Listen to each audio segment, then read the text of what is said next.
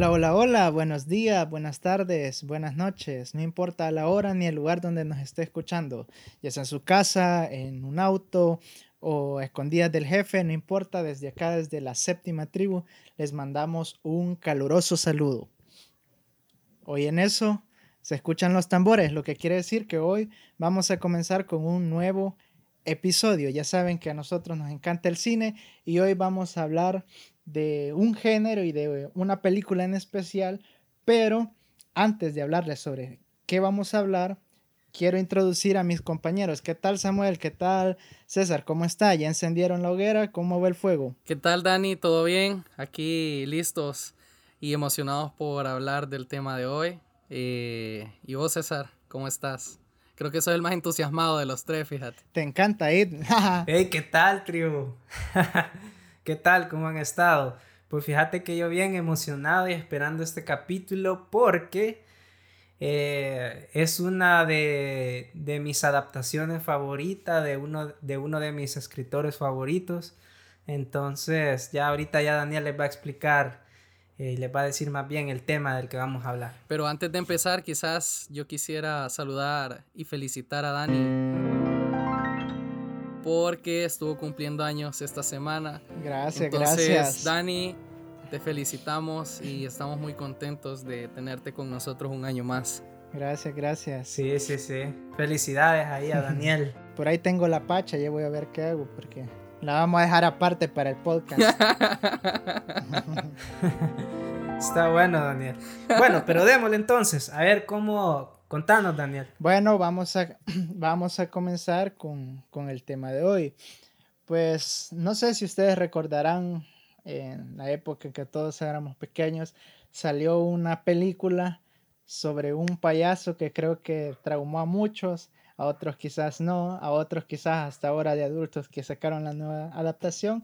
Y sí, ya sé lo que están pensando, pues se trata de It. Hi, Georgie. I'll give him a balloon. Do you want a balloon too, Georgie? Oh, well, I'm Pennywise the Dancing Clown. Eso, Pennywise el payaso, como ustedes quieran eh, llamarle, ¿verdad? Entonces, el día de hoy vamos a estar comparando eh, la película de 1990 con su nueva adaptación en el 2017, ya hace tres años. Entonces vamos a ver ¿Qué tal? ¿Cuál preferimos nosotros? Eh, ¿Qué curiosidades hay dentro de este tema? Y a ver qué nos espera en esta tarde-noche en nuestro caso. Mira, la, primera curiosidad es que yo no vi esta película de pequeño. Yo la vi quizás eh, cuando estaba empezando la universidad.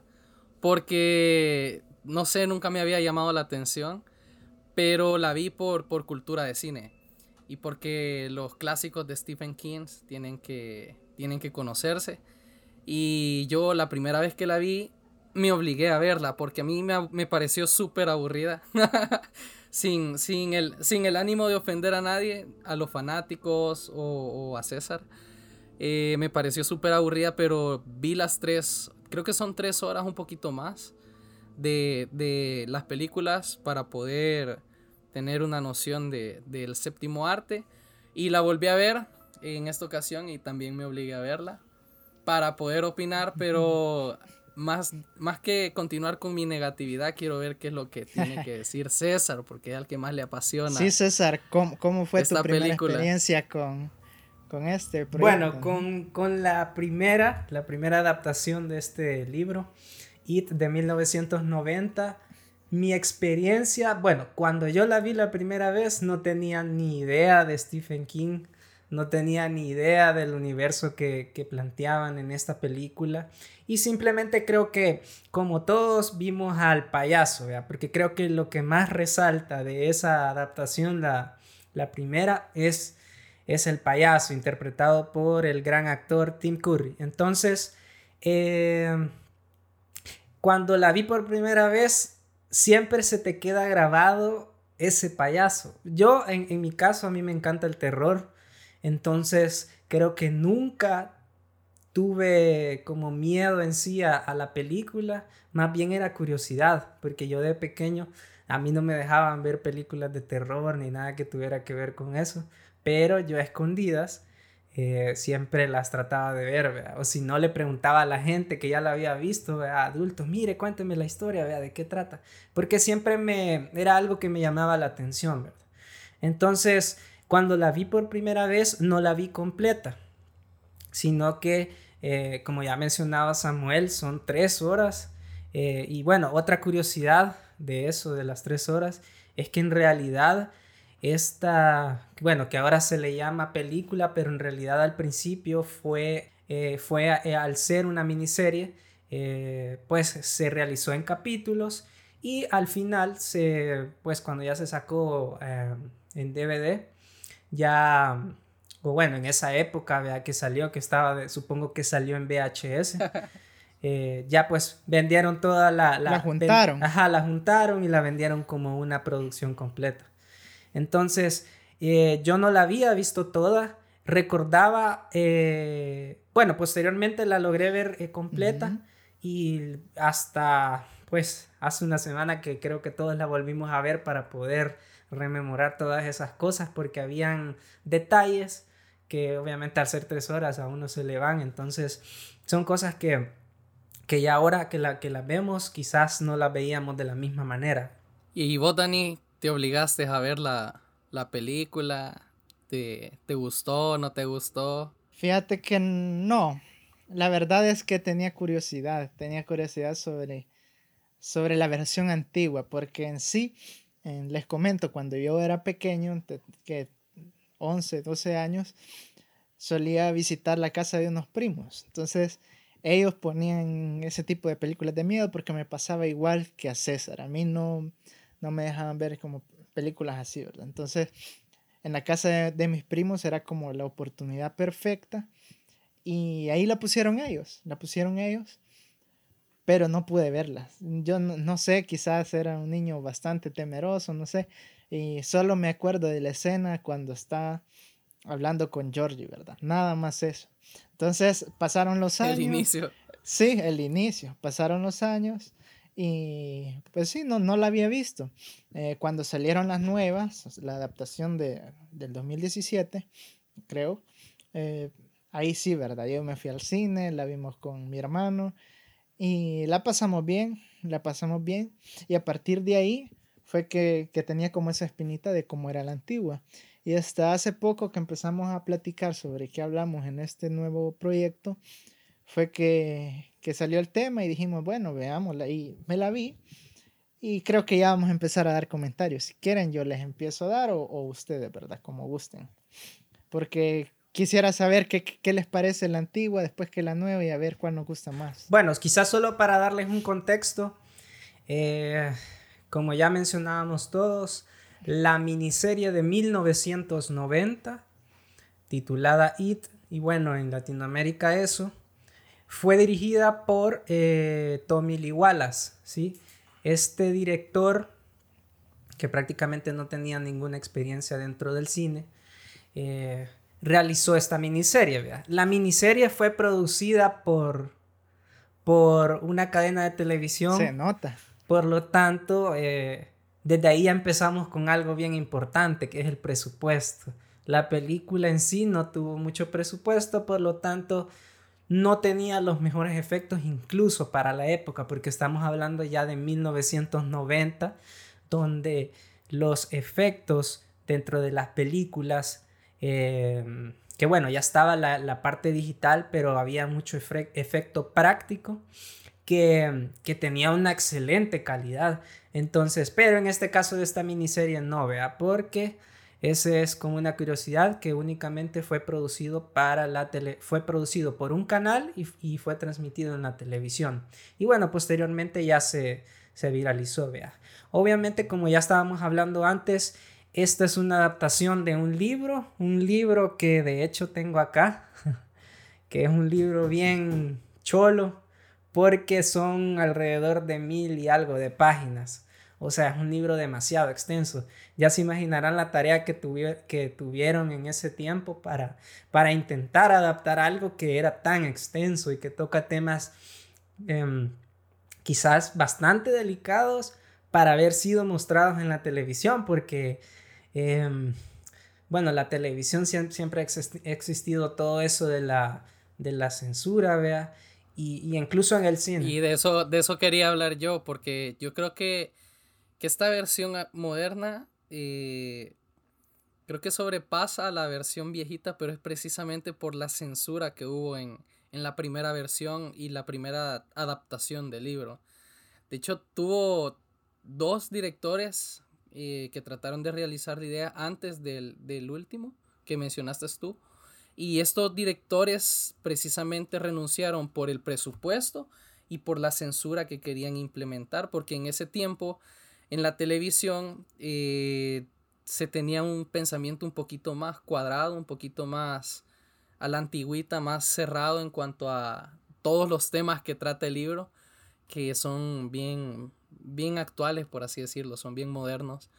Eh, pero dale, continúa César, solo quería meter ahí mi, mi, cuchara porque precisamente quería aportar y hablar sobre la censura, que creo que es algo que mata las historias, las buenas historias. Sí, eh, bueno, si quieren, vamos a ir empezando con eh, hablando un poquito de esta, me gustaría que lo hagamos un poquito de la primera adaptación.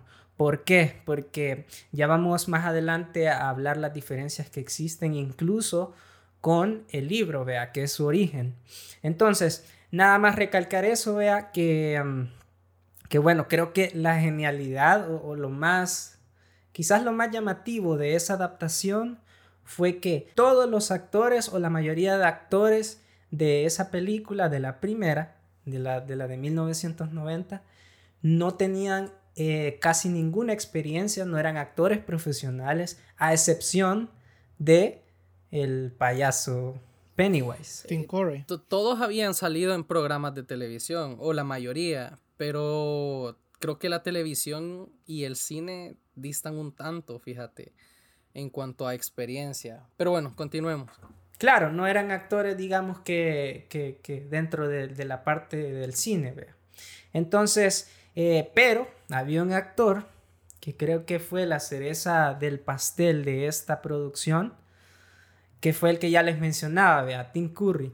Este actor ya había salido en otras películas, eh, por mencionar alguna, por ejemplo, The Horror Picture Show, que es bastante, es una película de culto, digamos. Eh, y bueno, este, este actor sí ya tenía otro nivel. Yo creo que, que podemos empezar por ahí. A ver, díganme ustedes, ¿qué les pareció las actuaciones de los personajes de la primera entrega de, la de 1990. eh, ay, César, ¿por qué empezas con temas tan delicados? Pues la mejor actuación definitivamente es, es de Tim. Como decís tú, el, que interpretó a, Pennywise, el payaso, eso, It. Eh, y es, actualmente es, es un actor de, de, altura, de bastante renombre. Por si no lo conocen, él también interpretó a Hellboy mucho más adelante con Guillermo del Toro. Eh, y tiene muchos personajes así que son bien rudos y, toscos. Pero me parece que es la mejor interpretación. De hecho, él, cuando iban a hacer la película, él se negó a utilizar mucho, muchos, estos como implantes de látex que le ponen en el rostro y cosas así. Él quería lucir lo más natural e incluso en, el maquillaje que, utilizó para, pintarse de payaso, él pidió que fuera eh, pintura clásica que ocupan los payasos en, en, los circos para poder meterse mucho más en el papel. Incluso los días que no tenía que grabar, él andaba vestido de Pennywise. Y no solo andaba vestido de Pennywise, sino que tampoco le hablaba a los niños en el set para que tuvieran miedo cuando él estuviera presente a la hora de grabar las escenas de miedo. Entonces fue un trabajo actoral muy comprometido, eh, fue un actor muy comprometido y creo que es la actuación que más destaca de, esta película, porque los demás tienen un su toque bien noventoso, bien ochentero, eh, muy poco creíble hasta cierto punto y un poco sobre exagerado, pero creo que para la época estaba muy bien. De, hecho, pienso que la película para la época era fue un. De hecho, tuvo más de 300 mil o 30 mil. No recuerdo muy bien la cifra de, de, usuarios que vieron el estreno de los dos episodios porque se dividió en dos episodios esta, esta miniserie. pero en cuanto a la actuación, lo más destacable es Tim. Definitivamente a, Tim lo, lo, amo como, como Pennywise. Y su trabajo actoral fue muy gesticular y, o sea, todo lo, lo hace con su rostro prácticamente porque ya no tenía el CGI que tenemos actualmente y que sí tuvieron estas películas recientes. Eh, solo para, para, para, corregir ahí, Samuel. Sí. En la... Yo también. ¿Qué hice? ¿Qué hice? el actor Tim Curry no sale en, en, en, Hellboy. Ese es otro. No es Hellboy él. No, ese se llama Ron Perlman. De veras, oh my god. Discúlpenme entonces. ¿Saben cómo, ¿Saben cómo recuerdo yo a Tim Curry? Lo, lo, el único, digamos, papel que yo le recuerdo es cuando sale en, ¿cómo se llama? Mi pobre angelito. Ah, es cierto, cierto, cierto, Es, es aquella escena icónica donde pone la televisión. Entonces, me disculpo, tribu, pueden, pueden exiliarme. No, no hay problema. Vaya para afuera. Les he fallado. Bueno, Tribu, ya tenemos un, asiento vacío por si alguno de ustedes quiere venir. ya sabe que tiene las puertas abiertas. No, ya en serio, ya volviendo al tema, volviendo al tema, quería recalcar ese tema. Comparto lo que ustedes dicen con respecto a, los demás actores, es más, yo a ninguno de los demás los he vuelto a ver en, en otras producciones, para serles sincero. Pero sí, el trabajo que hizo Tim y sobre todo por, lo que decía Samuel, que no hay, no hay efectos así especiales a, gran escala, ¿verdad? Es más, que, casi que, que, para las escenas donde aparecen monstruos, cosas así, son stop motions. No, no juegan con, con la computadora demasiado para, para mejorar, digamos, la imagen. Entonces, es de valorar el gran trabajo que hizo Tim eh, a modo de, actuación, pues para provocar ese, esa intriga y ese miedo que, creo que a muchas personas que digamos no son así frikis del cine, sí les pareció como temeroso, ¿verdad? Yo les, les, les voy a comentar que me fue difícil tragarme esta, esta nueva miniserie por, por eso, más que todo, era lo que ustedes están hablando. Quizás, mm, aparte de, de la mm, actuación que, pudo haber sido mejor, también como que se sentía pedaciada, como que le recortaron eh, demasiadas partes importantes o que abonaban a la historia. Y eso fue quizás lo que más le afectó. Yo, yo quería mencionar algo bastante importante de lo de las actuaciones. Y bueno, lo que decía Daniel también, vea. La serie está bien recortada.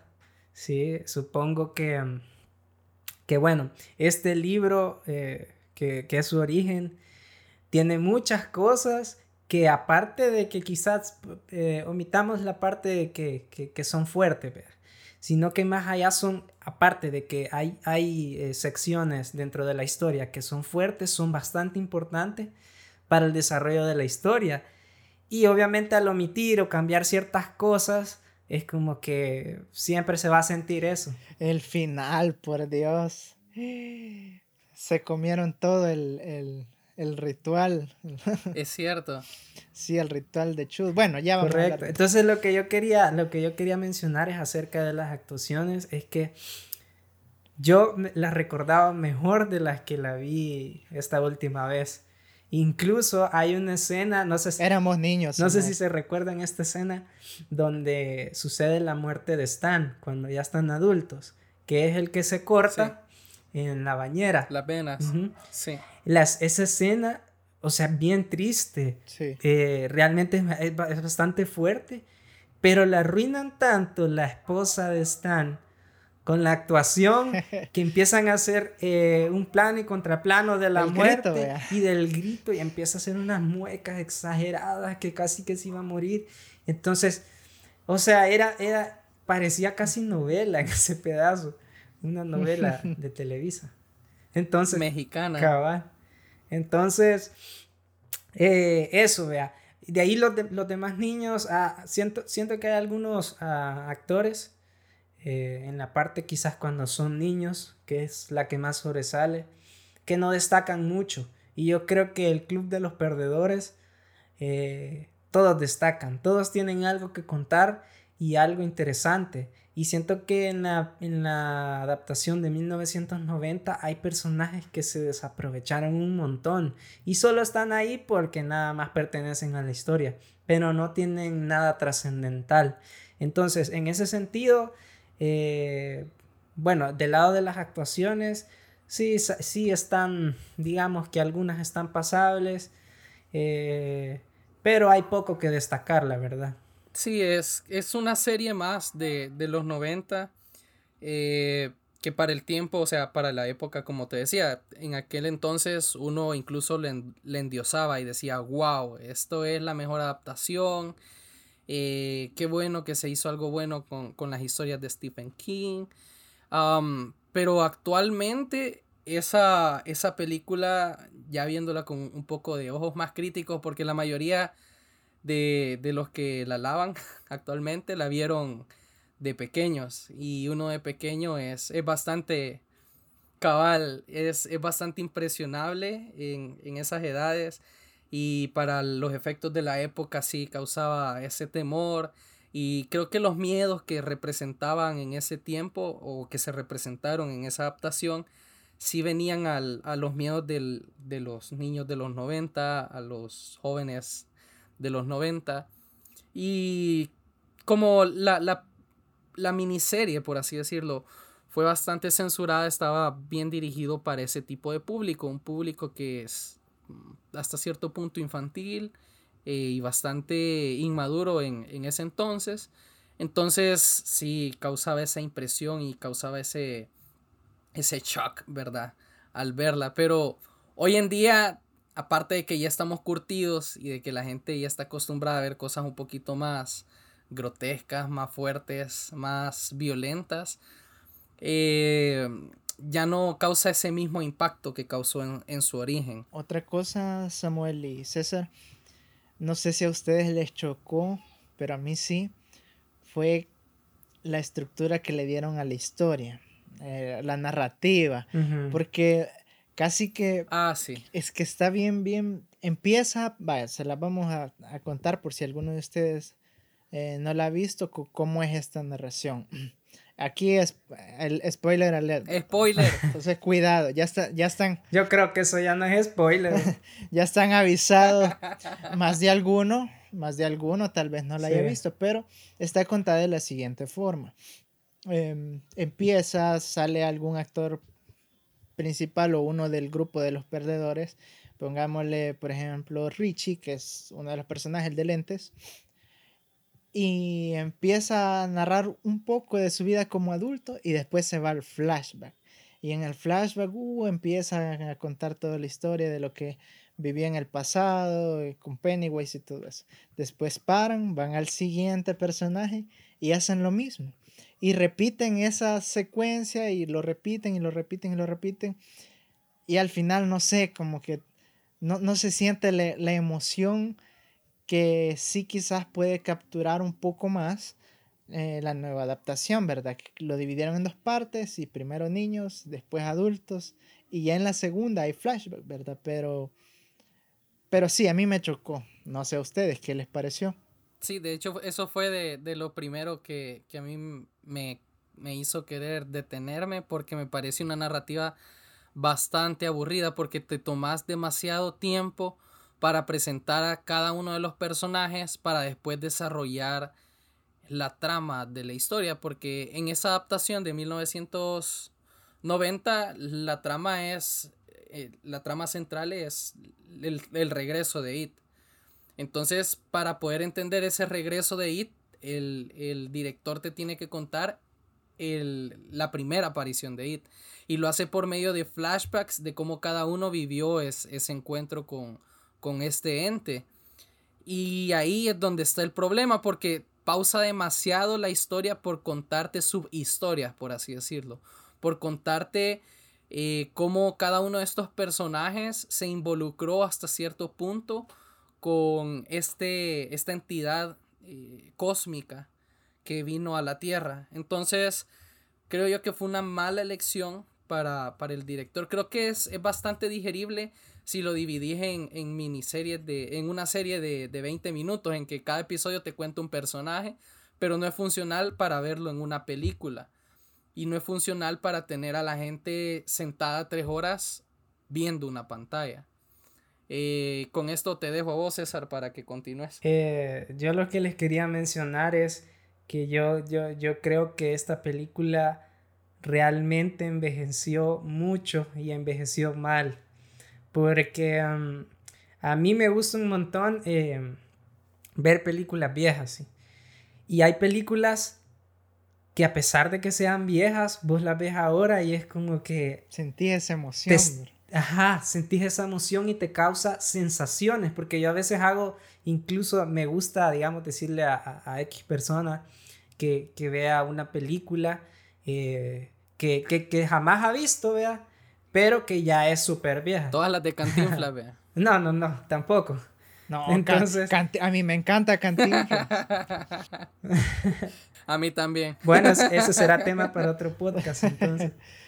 Pero, pero lo que les mencionaba es me gusta ver la reacción que tienen estas personas con esas películas que jamás han visto, pero que son viejas. Entonces hay películas que tienen un gran impacto en esas personas y que incluso hoy en día las ven y siguen, siguen teniendo como, siguen generando las mismas emociones. Sí. Eh. Pero en el caso de It, no. Entonces. Pero mira, también tema de presupuesto, César. Hay que, hay que ser amables con la película. Pero fíjate que el enfoque, el enfoque que le dieron a la vieja a la, a la, de, a la película vieja, la de 1990, creo que es el erróneo. Sí. ¿Por qué? Porque muchas personas recuerdan esa película por el payaso. Dicen, hey, el payaso eso, el payaso eso. Y ni siquiera se llama el payaso eso.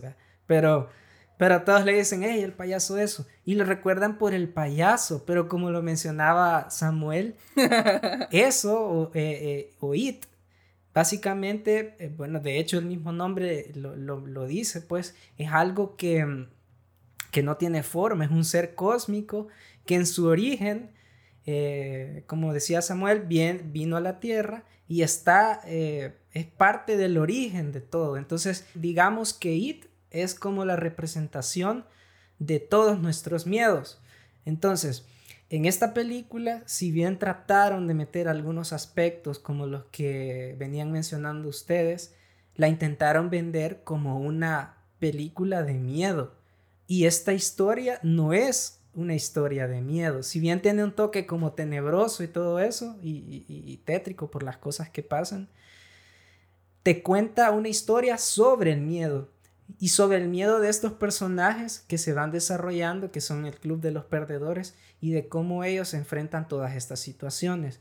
Entonces creo que el enfoque que le dieron de, aparece el payaso, hace un susto y se desaparece y se va, eh, es como, como que ahí es donde perdió el toque y por eso siento que ahora cuando la ves ya no tiene el mismo impacto, porque las cosas que a la gente le daba miedo antes ya no son las de ahora. Y, y, eso lo mencionaba Samuel, ¿verdad? Por eso es que podemos ver, por ejemplo, en la vieja hombres lobos, podemos ver momias o podemos ver diferentes personajes que, que, que, se, que It se transforma en esos personajes porque obviamente eran cosas que en ese tiempo sí generaban ese, ese terror. Y no solo eso, sino que también la narrativa y los, las herramientas eh, cinematográficas que se pueden utilizar para generar esas sensaciones o, temores dentro de nosotros. Eh, recuerdo la, escena inicial, en la, la única que vio Dani cuando estaba chiquito, que es cuando It se lleva a Georgie. Eh, cuando lo va a morder es súper lenta esa toma que solo se ven los dientes de él así ah, acercándose. Y digo yo, mm, eso no funciona cuando querés causar temor, cuando querés asustar a alguien le arrancas el brazo. Tenés que, le arrancas el brazo. Tenés que utilizar eh, eh, movimientos mucho más rápidos, cosas sorpresivas que impacten. Todo, Samuel, hasta la música. La música, el encuadre, tiene que generarte ese, ese, esa claustrofobia, ese temor de que no sabes qué es lo que va a pasar. Y es esa narrativa incluso visual, ni, ni siquiera de la historia, sino que la narrativa visual también está mal utilizada porque usaban mucho encuadres o recursos que se utilizaban para los dramas televisivos o, las cuestiones que eran más pasivas en la televisión y que no eran tan no estaban tan presentes en, en, incluso el terror de esa época. Entonces, creo yo que, fue una, una, mala visión, quizás un, una mala dirección, o sea, una, un mal enfoque, como lo dijo César al principio, porque incluso hemos visto películas, creo que todos hemos visto películas de muy bajo presupuesto y que son buenísimas. Por ejemplo, la primera película de Saw eh, tenía un presupuesto muy bajo y realmente todo ocurre dentro de un baño. Pero es, muy buena la narrativa y cómo funciona y todo mundo tiene ese, esa sensación de, de miedo cuando ve esa película sin necesidad de mucho recurso y de, mucho efecto. Entonces creo que tomar las decisiones correctas hace que tu película sobresalga o no. Y de hecho, hace poquito estábamos comentando eso con César y del director que rodó estas nuevas películas de It, que precisamente este director resultó, por así decirlo, favorecido porque él hizo un cortometraje eh, que se llamaba Mamá y, este cortometraje lo vio Guillermo del Toro y produjo la película basado en ese cortometraje y de esa película saltó a Hollywood y empezó a, moverse en ese ambiente y así fue como llegó a, desarrollar It. Entonces, las elecciones o las decisiones correctas dentro de una producción cinematográfica o audiovisual pueden hundirte o pueden sacarte a flote. Y creo que es lo que ha pasado con, esta película o esta adaptación de 1990, que se tomaron las decisiones erróneas, quizás correctas para la época, pero erróneas para el, el paso del tiempo. Entonces, eh, no me extiendo más, Dani. No, que quizás abonando lo que dijiste, a veces no, no siempre es, bueno, sí es importante tener una buena historia, pero también es importante la ejecución que le das. Puedes tener poco presupuesto, pero hacer algo increíblemente genial, ¿verdad? Algo que llame la atención, que en verdad de miedo. Pero saben, quizás para no ser tan haters, yo estaba escuchando lo que ambos decían sobre Pennywise, ¿verdad? El payaso. Y creo que antes de, de ir avanzando hacia la nueva versión, ¿por qué no hablamos un poco sobre este personaje? Porque hay muchos datos curiosos que por lo menos yo no conocía y al meterme en este e investigar un poco más sobre este mundo que ha creado Stephen King, que es el, escritor detrás de, de todas estas obras, pues son muy interesantes. Entonces no sé si quieren hablar un poco de eso, porque mm, ahí lo mencionaron que, que Pennywise era una entidad que había llegado a la Tierra de, otro universo, por así decirlo, ¿verdad? Y algo interesante que yo no sabía y tal vez me lo, me lo podés confirmar vos, César, porque yo sé que, eh, que te, te, has leído el libro y algunos más de Stephen King. Eh, quisiera que, que, me lo aclararas, porque yo estaba eh, buscando información y encontré que, que el universo de Stephen, de Stephen King está conectado. Entonces, y que Pennywise era al parecer como uno de, de 12 guardianes que habían sido creados por una, por una tortuga. Yo cuando, cuando escuché eso dije, oh, me suena interesante. Entonces, ¿qué, qué tal, César? ¿Qué, Sí, visible, pero, pero que en el mundo de los libros eh, sí puede funcionar. O sea, para contar una historia eh, vos podés contar lo, que vos querás, ¿verdad? Entonces... Y de hecho eso, eso lo dejaron a un lado en esta... En correcto, y ese quizás, ese es quizás el, el, problema que más grave quizás que tuvieron, ¿verdad? No, no tomar todos los recursos que el escritor daba, porque sí, al, al ver todo lo que contiene el libro, se puede sacar algo interesante. ¿Qué nos decís, César, sobre eso? Contanos quién es Pennywise. Vaya, con lo que mencionaba Daniel, eh, sí, de hecho existe un universo, pero eh, es más enfocado dentro de los libros. Que hay una adaptación, sí. Esta adaptación no fue muy buena y es eh, La Torre Oscura, así se llama. Pero esa saga que vos decís son varios libros. Entonces ahí exploran más el, ese universo, ¿vea? donde muchas de las historias que, encontramos dentro de sus libros y de adaptaciones, porque Stephen King es uno, eh, creo yo que es el escritor más adaptado de toda la historia de, dentro del cine. ¿vea? Sí.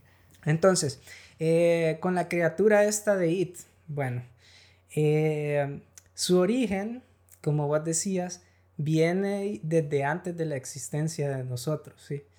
Eh, de los humanos. Y podremos, podríamos decir que es un, como un paralelismo entre, quizá vinculado a la religión, porque el ser que vos decís que creó todo se llama Maturín. Maturín, ajá. La tortuga, ¿verdad? Que vomitó al universo, algo así. Correcto, y tiene la forma de una tortuga, que de hecho hay una referencia en la, en la nueva adaptación, que los niños ven una tortuga, porque la tortuga es la que los guía y los ayuda a ellos a vencer, porque uno a veces encuentra ilógico cómo los perdedores lograron vencer a un ser tan poderoso, pero es porque tenían la ayuda de este ente, ¿verdad? es lo que les daba esa fuerza.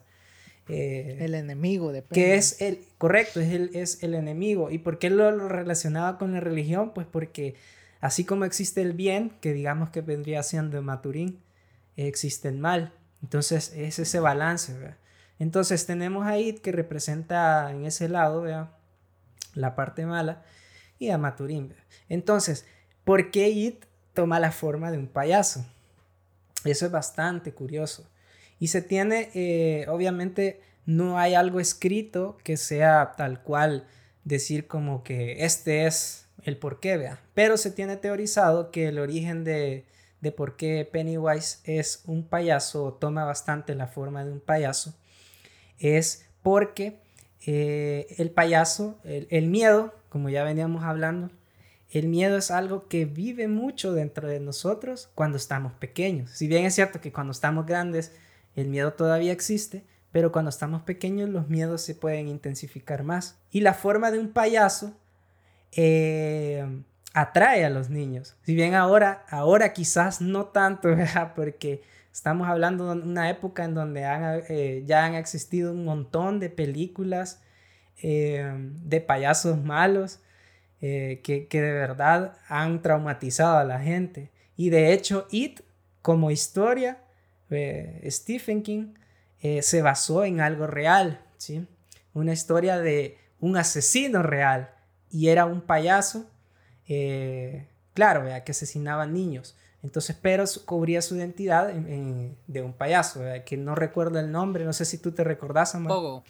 Pogo, correcto. Pogo el payaso. Sí. Correcto. Tengan cuidado con las fiestas. que es otra historia, ¿verdad? Pero obviamente influyó mucho a, generar esa imagen del payaso malo, Entonces, It se teoriza que su nombre real es Bob Gray, ¿sí?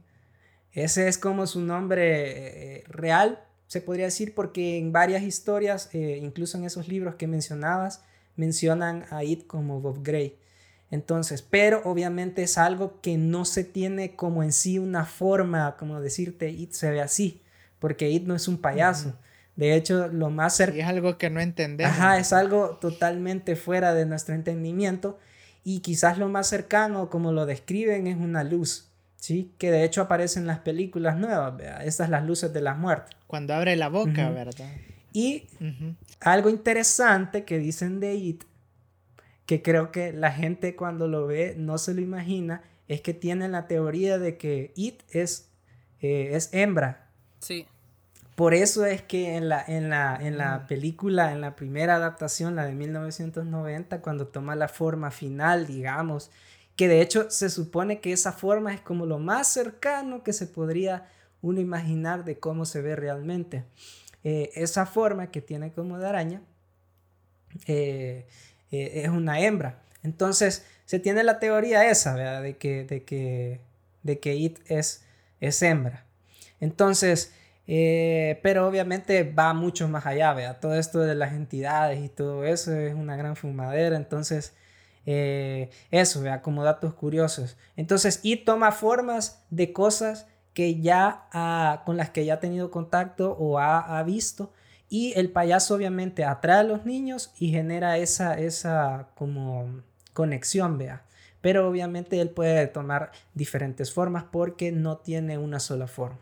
Miren, y si estuviera enfrente de ustedes, ¿en qué miedo se transformaría? Tengo, tengo esa duda. qué pregunta más difícil, Dani. sí. Ah, yo realmente no sé, no sé qué, miedo tendría. Mira, yo, yo... No sé. No, es que no sé. ¿Vos, César? No hay algo que digas, puya, uff, a esto sí a morirme. que me maten mañana. La muerte. Mira, en mi caso yo les cuento, yo creo que se convertiría en un escenario con un montón de gente y que me pusieran a obligar como a, cantar porque es como mi pánico desde pequeño, ¿verdad? Sí, si este podcast llega a, los, a las 100 reproducciones, eh, vamos a hacer un en vivo en donde Daniel va a cantar. Así no. que Prefiero que me aparezca aquí enfrente y me diga, te voy a llevar. Ahí lo vamos a estar reproduciendo en bucle para que llegue a los 100. Va a ser un en vivo en Instagram, así que síganos en nuestras redes. No, qué miedo. La séptima tribu, arroba la séptima tribu. Pero ese sería en mi caso. Ya dijo que sí. no, yo no he dicho nada. y ustedes, pero ustedes, ¿qué, qué, en qué se convertirían? ¿En serio no tienen un miedo así como, como bien marcado? Vos, César. Fíjate que, que, realmente yo no, no, no. Ay, soy valiente, no le tengo miedo a nada. No, fíjate, quizás no lo he descubierto. Ah. Eh, porque obviamente todos tenemos miedo, ¿verdad? Pero nunca he estado expuesto a algo que me dé tanto miedo, pero así de decirte como que no puedo estar, porque de hecho a mí me atrae mucho eh, como las cosas eh, extrañas, ¿verdad? Y que, que, quizás a uno por la misma curiosidad, ¿verdad? Te dan ganas de saber más, pero, pero sí no, no o sea, es difícil como decirte en una forma específica sí. Qué me podría dar miedo. Entonces no conocen esa sensación de que las, las piernas se, les paralizan y la lengua se les hace bien gruesa. ¿Nunca han sentido un miedo así que los, que los detenga, que solo respirar los deje? Eh, pues no. pero pero creo que... Creo que mi mayor, mis mayores miedos ya los viví hace, hace tiempos. Eh, son cosas bien, bien personales que quizás más adelante los voy a decir en público. Pero. Si llegamos a otros 100. Vaya, los 100. 200 reproducciones y hablo sobre mi vida personal en un en vivo en Instagram. Ahí vean. no, pero quizás, quizás actualmente lo que me da más como temor o miedo es quizás a quedarme total y realmente solo. Yo soy una persona que, necesito estar en sociedad, que necesito poder expresarme y comunicarme para poder estar emocionalmente estable. Y con esto de la pandemia sufrí, sufrí bastante cuando empezó la pandemia. Los primeros tres meses fueron terribles. Entonces, quizás eh, si se me apareciera, no sé cómo podría representar mi miedo a quedarme solo. En una caja negra te metieras, estoy y, y quedara yo eh, mudo, así, y sin manos, quizás. Quizás eso. O te haría invisible sin o invisible, cabal. Wow, Dani, ya vi que tenés, tenés mente de psicópata, Dani, ya me fijé. Ah, no, Fíjense que pensándolo bien, eh, quizás el mismo hecho de lo que veníamos hablando de qué es IT podría llegar a darme miedo. ¿Por qué? Porque hay otro, hay otro monstruo que me atrae y que, y que a la vez me llama bastante la atención, pero me daría bastante miedo estar en la situación que es de otra película, que, es La Cosa, The Thing. Y es otro ah, monstruo que no tiene forma. Entonces me pongo a pensar, quizás realmente el hecho de no saber a qué, te a qué me enfrentaría, en mi caso, el hecho de no saber, no tener la seguridad de a qué me enfrento, el hecho de un miedo sin forma, eso, eso creo que me daría bastante... O sea, no, no me, me, me, me paniquearía ahí, pues. El, el hecho de las cosas intangibles. Entonces, algún día vamos a traer, vamos a traer películas de religión o algo así para que César le tiemblen un poquito las piernitas, vea. Para que sepa que. No, con la religión no me tiembla. lo intangible, lo intangible, viejo. Eh, sí, yo creo que, que, los miedos son bastante variados. Y de hecho, ya quizás dejando de, de golpear tanto a la, a la película viejita, porque solo en todo este tiempo le hemos dado palo a, a la primera adaptación. es algo que, que, fue una decisión muy buena en esta segunda adaptación. Eh, tomar en cuenta los miedos actuales y, y profundizar bastante en qué cosas incluso a un adulto le dan miedo. Y creo que era, es Richie el personaje eh, que, que, lo toman en esta segunda adaptación, que su miedo es realmente poder expresarse y, y decir qué cosas le gustan realmente.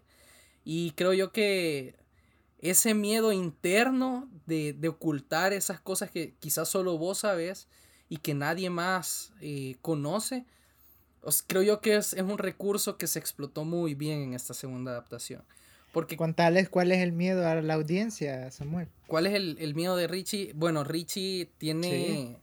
Eh, sentimientos y, preferencias homosexuales, pero no se atreve a decirlo por el pueblo en el, en el que creció y el estigma que quizás siente encima, porque es un personaje público y es muy famoso. Es un comediante dentro de la película. Entonces, eh, realmente yo, en lo personal, no comprendo muy bien qué lo detenía a poder aceptarse a sí mismo.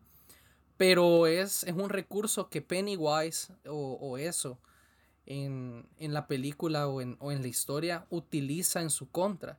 Y es bien interesante porque a todos los personajes los, los ataca con miedos que uno de adulto realmente siente el, el sentimiento de, de, ¿cómo se llama? El, el, el que perdió a, a, Georgie. Bill. Bill, eso.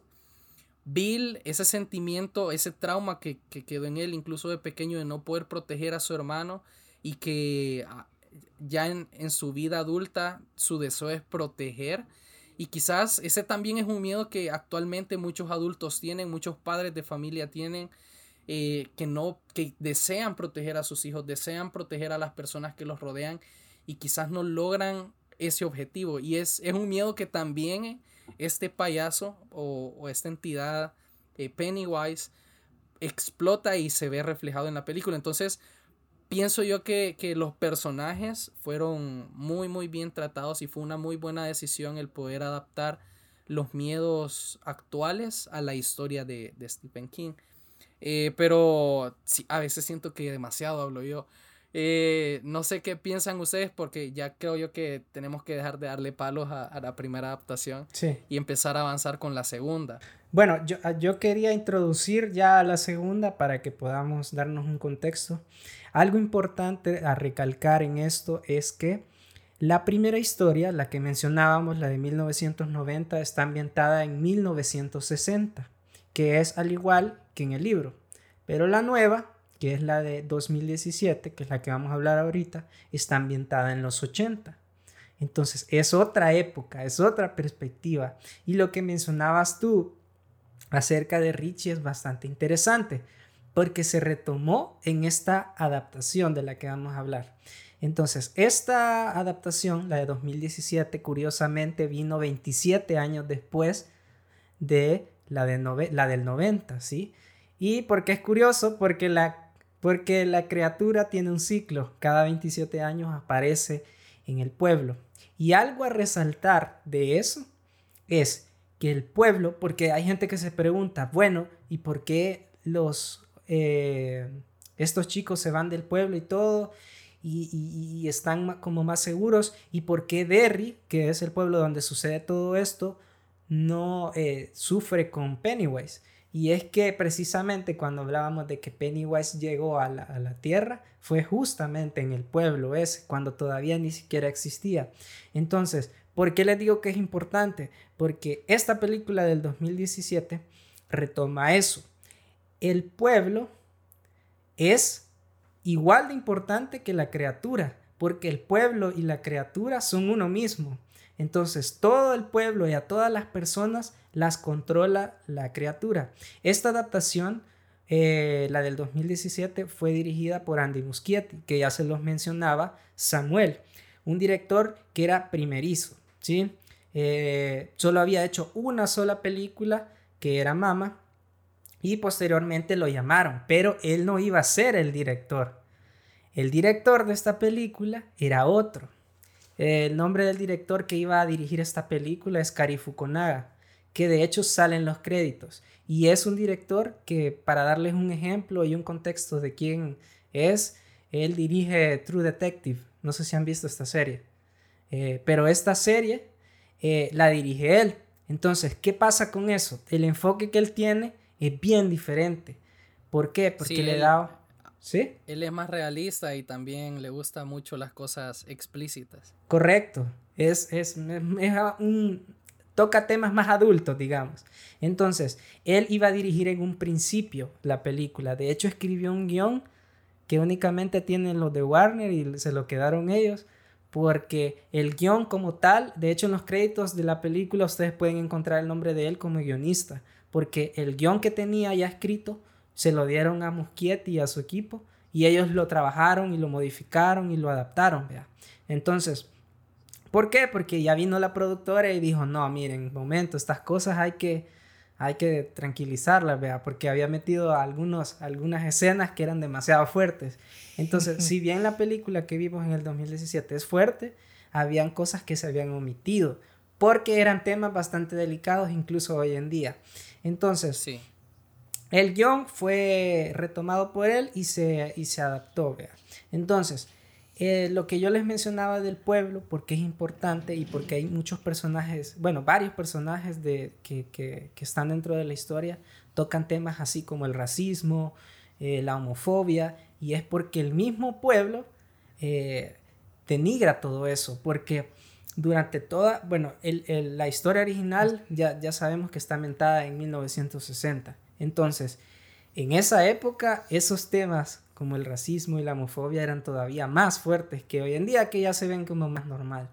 Entonces, por eso muchos personajes tenían esas características y podemos encontrar incluso en los perdedores, vea, un afroamericano y en el caso de Richie. Entonces, eh, esta, esta adaptación sucede en los 80 y ¿por qué en los 80? Pues obviamente porque eh, está de moda, ahorita es lo que vende. Y muchas cosas y producciones están enfocadas en esa época porque es la nostalgia. Probablemente en un futuro hagan cosas de nuestra época. Stranger, Stranger Things, ¿qué decís? no, y hay un montón. Y son historias que se le llaman coming, coming of age, que básicamente son historias donde los personajes em, recorren una parte de su vida que normalmente es su adolescencia porque hay un cambio, ¿verdad? Cuando nosotros estamos en la adolescencia y todo, eh, bueno, estábamos, ¿verdad? Porque ya estamos viejos.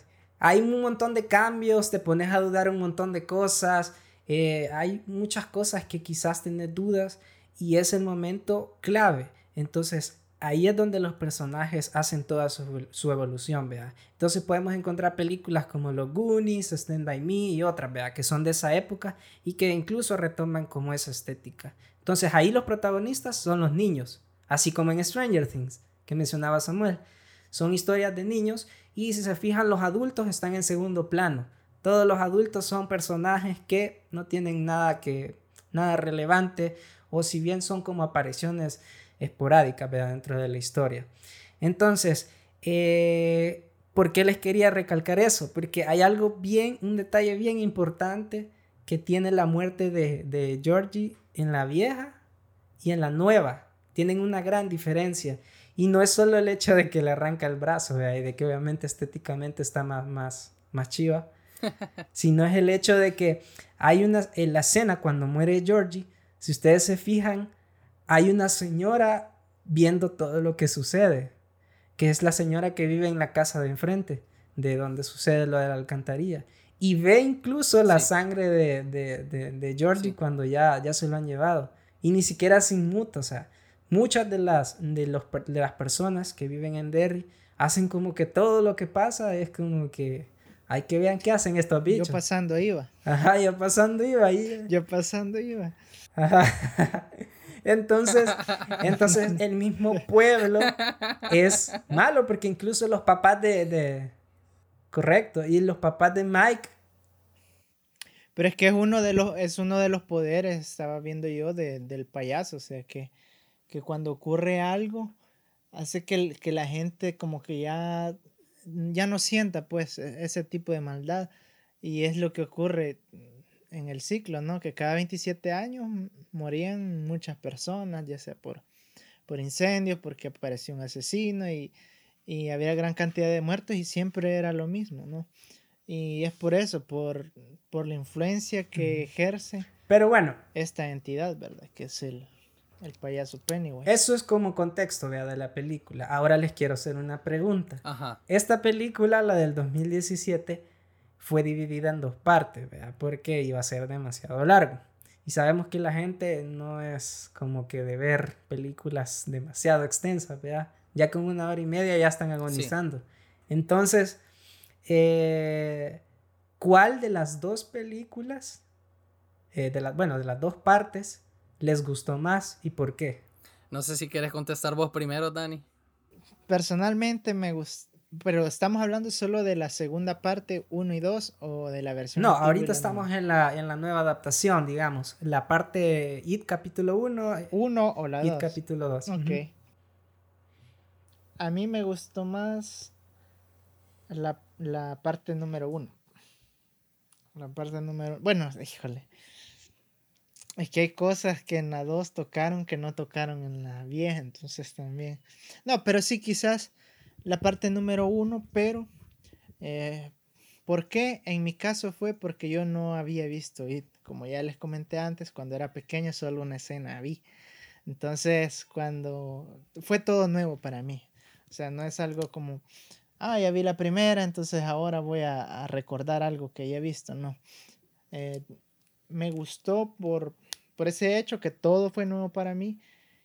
Y ya al, pensar en, la vieja y la nueva, sí, creo que el, fuerte de esta película, aparte del gran desarrollo de los personajes, fue la actuación de cada uno de los niños. Yo no sé cómo hicieron para conseguir tan buenos actores a tan corta edad, ¿verdad? Porque sí hay una gran diferencia entre la propuesta anterior y esta, ¿verdad? Incluso hay unos retomados de, de Stranger Things, ¿verdad? El, el Richie me parece que es, ¿no? Ajá, Richie es retomado de, de, Stranger Things y, y la verdad a nivel general creo que hicieron un muy buen trabajo. Incluso el, el payaso, ¿verdad? ¿Cómo se llama el actor? Bill Skarsgård. Ajá, Bill, me gustó. Me gustó la interpretación de, de su payaso. Si comparamos los dos payasos, incluso les digo que que este en esta primera parte me, gustó mucho más que, el, que en, la, vieja versión, ¿verdad? Sí. Y, y también porque me gustó más esta, creo que fue más... Bueno, en la segunda, o le voy a decir más bien por qué la segunda no, el capítulo 2 no lo escojo, y es que ocupan mucho el recurso del, del flashback. Y eso como ya les comentaba antes, incluso en la vieja adaptación de 1990 no me gustó. Entonces aquí igual, ¿verdad? Hicieron lo mismo con esta segunda parte y tampoco, o sea, eso fue quizás lo, lo que más me chocó y por eso escojo la número uno. ¿Y ustedes por qué? Ah, ¿por qué? O sea, que asumís que también nos gusta la primera parte antes que la segunda. No, ustedes. Eso es obvio ya. ¿Y cuál les gusta, y cuál, y cuál, y cuál les gusta más? Yo sospecho. ¿Por qué? ¿Y ustedes por qué? Dice, sí, todavía no hemos dado la opinión. No, pero de hecho sí le acertaste. A mí me gustó más también la, la, la primera parte. Vaya, ¿ves? No solo porque en la segunda abusaron del flashback, porque también yo cuando vi la segunda dije, men, pues así, ¿por qué? ¿Por qué? ¿Por qué? Si en teoría... Pero es que en realidad la, estrella son los niños, fíjate que, o sea, yo creo que por eso, más que todo. Pero, pero, o sea, yo dije, en, la primera versión de IT en 1990, lo que no funcionó fue el flashback. ¿Por qué volvés a utilizar este recurso si en la primera parte mostraste todo lo que tenías que mostrar de los niños? Pero, más allá de eso, eh me gustó más la primera porque en la segunda abusaron mucho también del, del, del screaming, eh, del jumpscare. Que, o sea, estás tranquilo y de repente te aparece algo y te asusta. Eh, y porque empatizas. Y el humor, quizá. Sí. empatizas más con los niños al principio, en, en la primera parte. Pienso yo que, que, el terror es más tangible y es más real al verlo con un niño, porque un niño es indefenso. Un niño no puede valerse por sí mismo. Un niño depende de otros para poder sobrevivir y para poder existir. Un adulto no. Un adulto puede tomar sus propias decisiones. Un adulto puede valerse por sí mismo. Y es, es algo que, que, creo yo que le da fuerza a la primera parte de esta, de esta adaptación moderna del libro. Porque pongámonos en contexto. Está Beverly en, en su cuarto y empieza a sangrar y, y, empieza a salir sangre del, del lavado y, y, sangre por todas partes. El cabello que la agarra. Sí, y, y el papá, como es con ella, es abusivo, un maltratador, es, es un abusador, por así decirlo. Eh, o sea, es un niño indefenso. Y vos decís, pues nadie más ve lo que vos estás viendo, nadie más está sufriendo lo que vos estás sufriendo. ¿Cómo, cómo se socorre un niño? Entonces, el, el peligro para ellos es real. El peligro para ellos es tangible. No es como los adultos en la segunda parte que pueden tomar la decisión de no regresar al pueblo y bueno, ahí que vean ellos cómo se arreglan. Eh, yo voy a valer por, así es, por, y para mí todo está solucionado porque yo sigo vivo. Me explico. Entonces, es, es esa, esa, esa vía de escape no existe para, para los niños de la primera parte. Ellos sí o sí tienen que enfrentarse al peligro y tienen que, que tratar o morir. Entonces, creo yo que, esa, esa, parte de, temor es más latente en, esta primera parte que en la segunda. Y también, pues a mí, yo cuando la vi, recordé muchas cosas de mi adolescencia y yo dije, pues, o sea, esas tardes con los amigos, el fregar, el enamorarte por primera vez, el, vivir experiencias nuevas cuando sos adolescente, o sea, estás experimentando y conociendo muchas cosas. Entonces te da esa, como nostalgia, juega bastante bien. Y el, hecho de ser un perdedor, vea, yo, yo, también creo que era muy perdedor cuando, cuando estaba en esa edad. Entonces, entonces pienso yo que, que el, miedo y cómo fue tratada la primera parte es mucho más preferible que, la segunda. Aparte de que el... Stephen King le gustó. Sí. Ah, ah, eso lo quería destacar también. El cameo de, de Stephen King en la segunda parte es, es fabuloso. Yo dije, no puede ser, se mandaron cuando apareció. Y, y... y me da tanta risa ese cameo que mencionabas porque de hecho, le hace eh, burla a Bill, que es un escritor, porque, y hace el chiste que a él siempre le han hecho, porque Stephen King siempre le ha reprochado los malos finales. Porque si, incluso en este, en, en, en, It, el libro es fabuloso, pero el final se queda tan pobre. O sea, el final es, es bueno también, pero si lo comparas con todo, lo más flojo es el final. Entonces, es bien chistoso porque incluso aparece con, con Incluso el director aparece en una escena, en, una, en la farmacia, comprando, vea. Son cameos, vea, que aparecen ahí de, la, de la, nada. Sí, entonces eh, me pareció fantástico el cameo de, de Stephen, con la actitud y, también con, con, la sátira del libro, que, que quizás quien no está muy sumergido no lo captó, pero yo de entrada, cuando empecé a ver que, que Bill, así se llama el personaje, Bill, eh, era, era escritor y le reprochaban los finales, dije, ah, no puede ser. Escribe, sí. me pareció, me pareció muy bueno eh, esa parte, pero ah. sí, me gustó más la primera, el primer capítulo de esta adaptación nueva que la segunda. ¿Y vos, César? En mi caso, eh, yo también me quedo con la primera. De hecho, la segunda me decepcionó un poco cuando la vi, porque... Primero, la segunda, lo que ustedes mencionaban, lo del flashback. Siento que la película no es que se sienta como tan larga, porque de hecho no se siente tan larga, porque e, e, es súper larga. Pero siento que hay escenas que son tan repetitivas y utilizan mucho el flashback, porque hay una parte de la película que es la de en medio, donde ellos se separan para recolectar como, como, como los tótems para poder hacer el, rito. Y, ahí se vuelve tan repetitivo porque es personaje se dirige al lugar, llega al lugar, busca el objeto, aparece un susto, flashback y de ahí vamos con el otro y así. Y son cosas que, que, creo yo que ya, ya se habían mencionado, como decían ustedes, ya se habían retomado en la primera película y era bastante innecesario, pues. Y creo que ese, ese tiempo lo hubieran aprovechado en otras situaciones que si fueran, que agilizaran la historia y más, más allá de eso, que abonaran, ¿verdad? Entonces, la segunda, eh, sí, en esa parte por ejemplo, otra cosa que no me gusta de la segunda es el tono. Yo creo que la primera, no sé, eh, yo creo que tiene que ver mucho este director que les mencionaba, Kari Fukunaga, que fue el escritor del guion, porque el segundo ya no fue él. Entonces, el tono de la película es mucho más suave en la segunda. Es hasta cómica es cómica. a mí a mí eso no me gustó. Creo que abusa abusa un poco de la comedia. Sí, porque por ejemplo, la vaya, durante la muerte de... Eh, se me ha ido el nombre de... Eddie. Eddie. La del final, cabal, la de Eddie. Sí. Cuando se muere y ya se está muriendo, el men se está muriendo, o sea, lo acaban de atravesar eh, por todo, desde la espalda.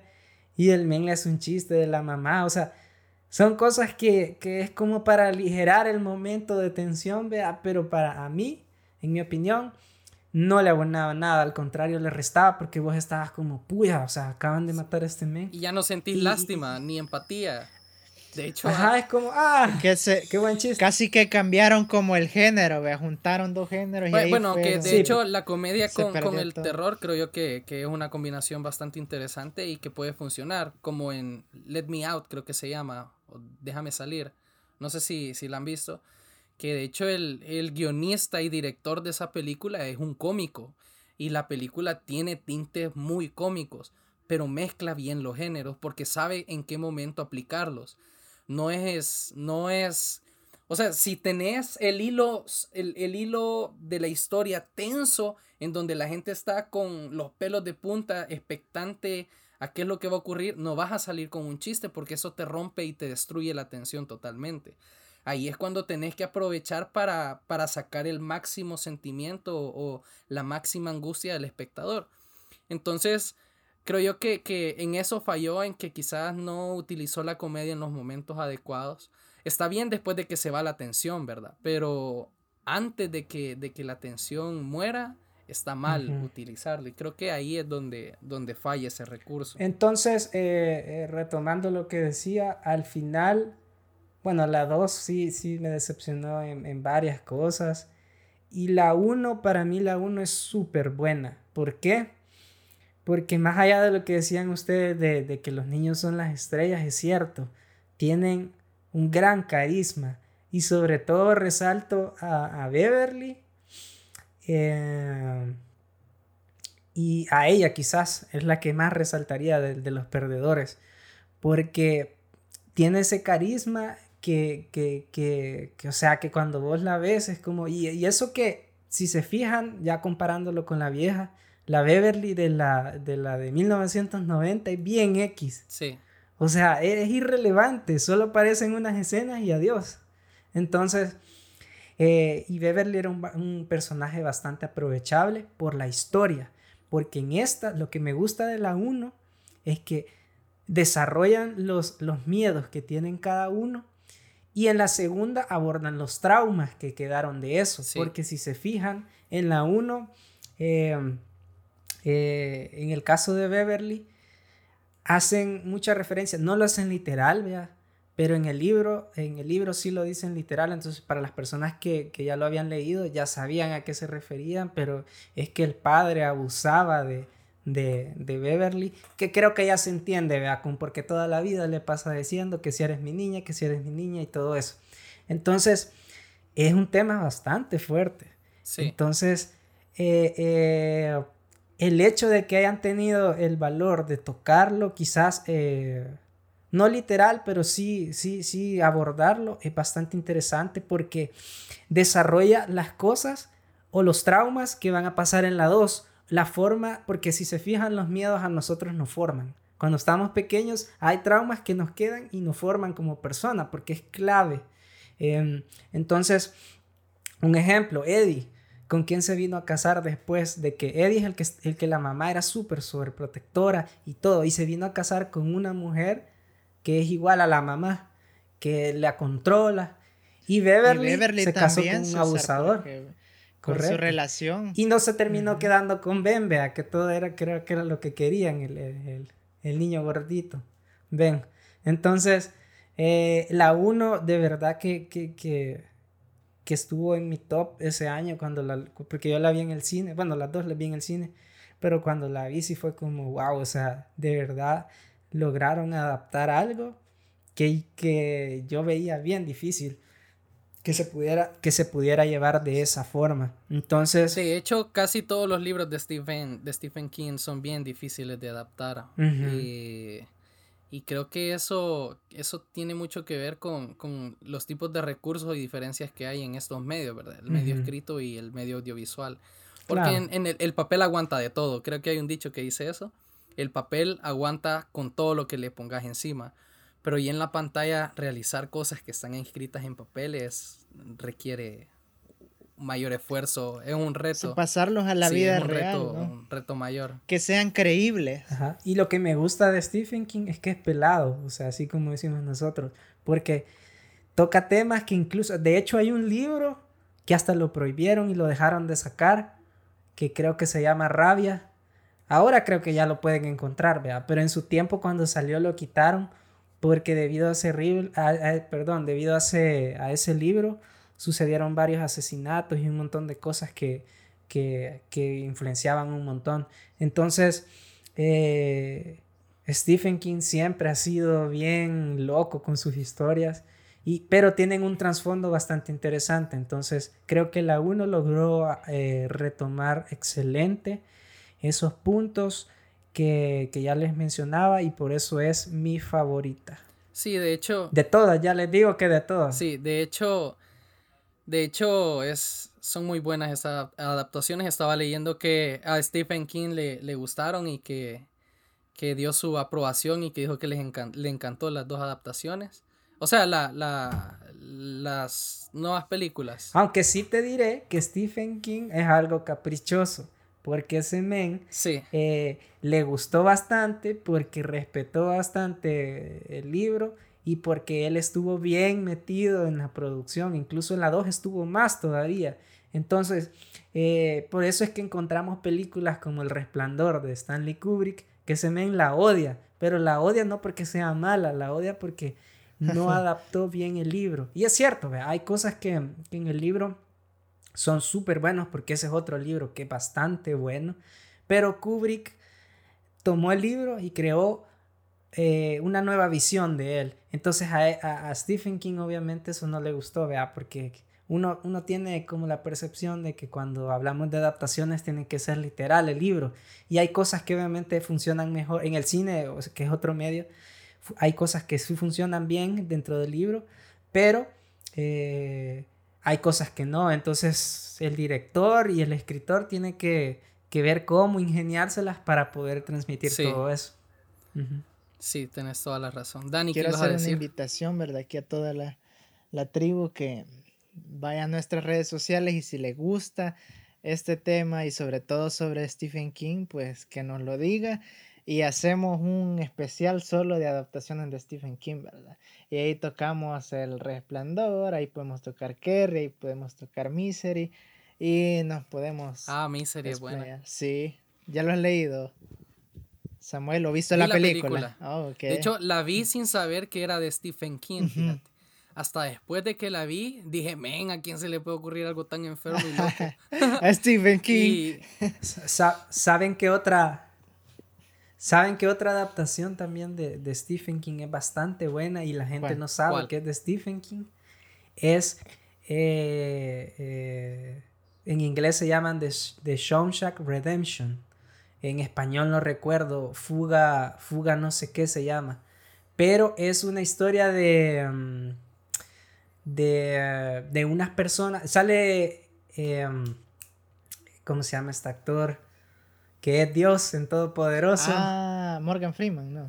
Morgan Freeman, se me había olvidado el nombre.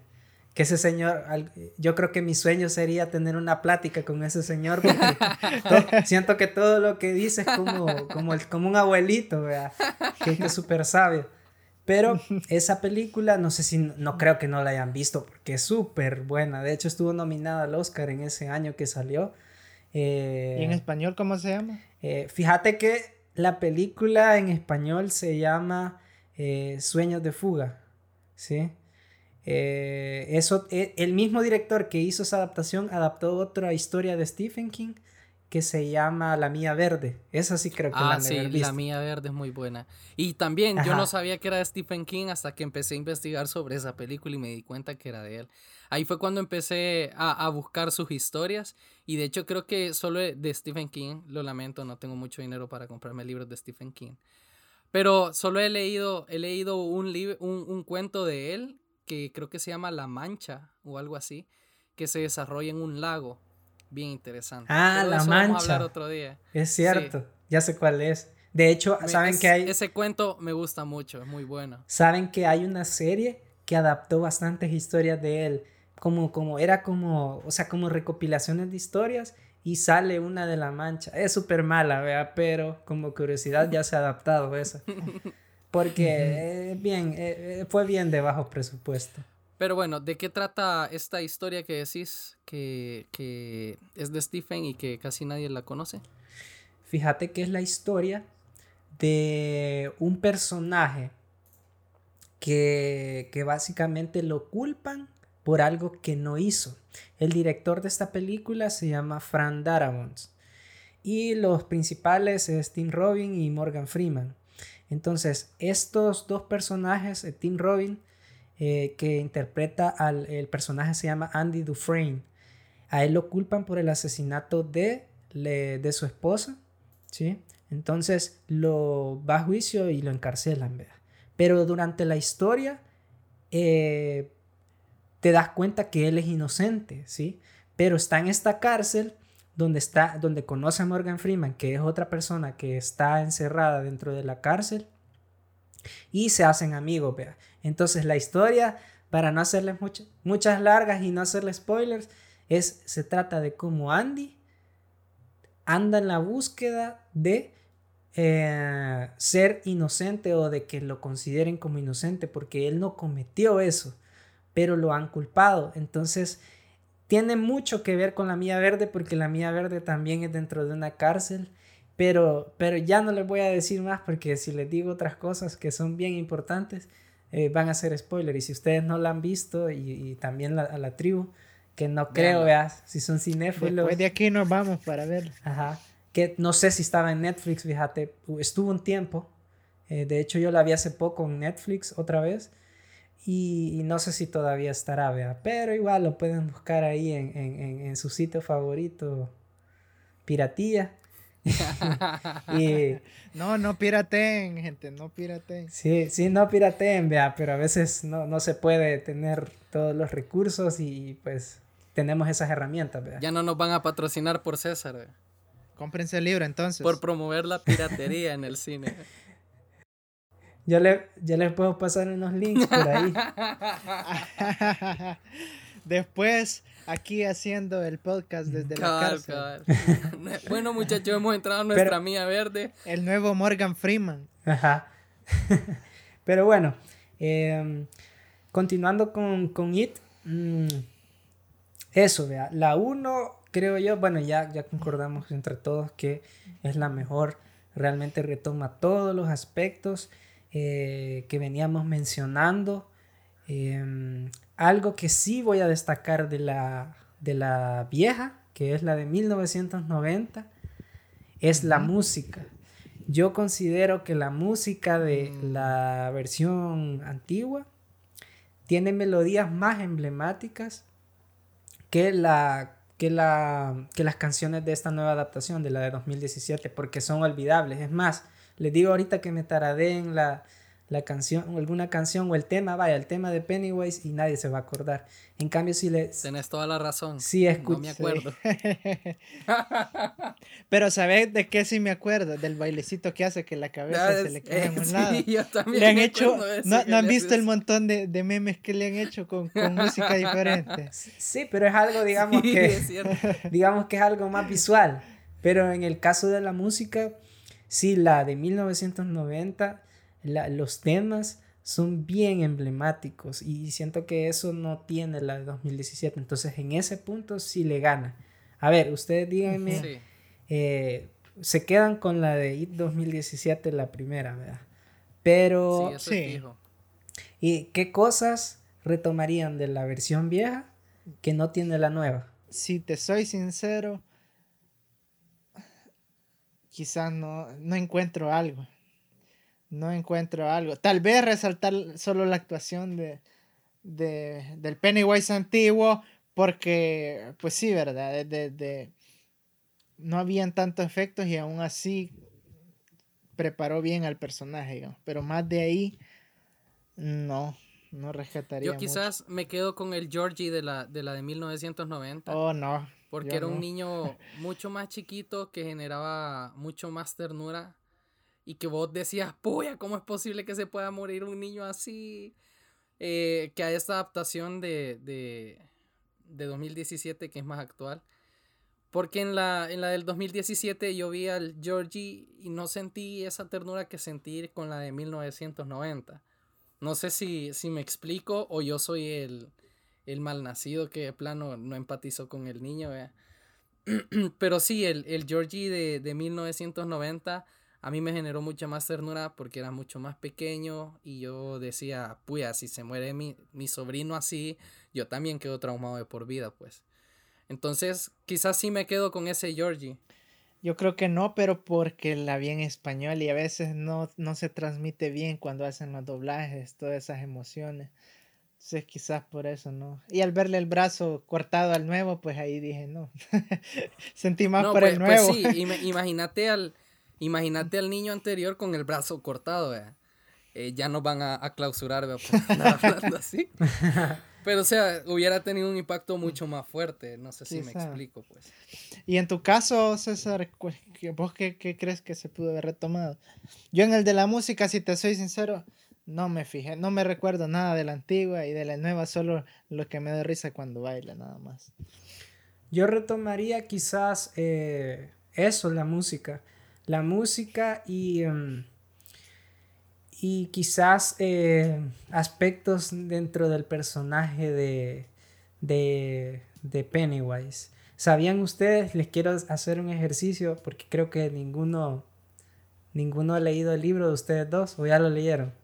No, No, ese no. No, Pero quisiera. A mí háblame de Misery, de la cúpula, de eso, Quisiera que se imaginaran ahorita cómo sería, porque tienen que saber algo, ninguno de los dos payasos de ninguna de las, de, ni de la nueva ni de la vieja, es como lo describe su creador, que es Stephen King. Ajá. Tienen rasgos que obviamente se parecen, pero es bastante curioso ver cómo él lo describe dentro del libro. ¿Conocen ustedes a Ronald McDonald? El, de, Sí. el, el del Sí, sí, payasito de... Dentro Ajá. del libro, cuando describen... al- Ojo, gente, no, es, no estamos patrocinados por McDonald's, pero si McDonald's nos quiere patrocinar, eh, no nos negamos. Dentro, dentro del libro... Ya vas a querer con, comparándolo con un payaso asesino. Olvídate de hamburguesas gratis, César. Gracias por segunda vez en este podcast. Bueno, pero si McDonald's eh, eh, nos quiere patrocinar, podemos retirar el capítulo.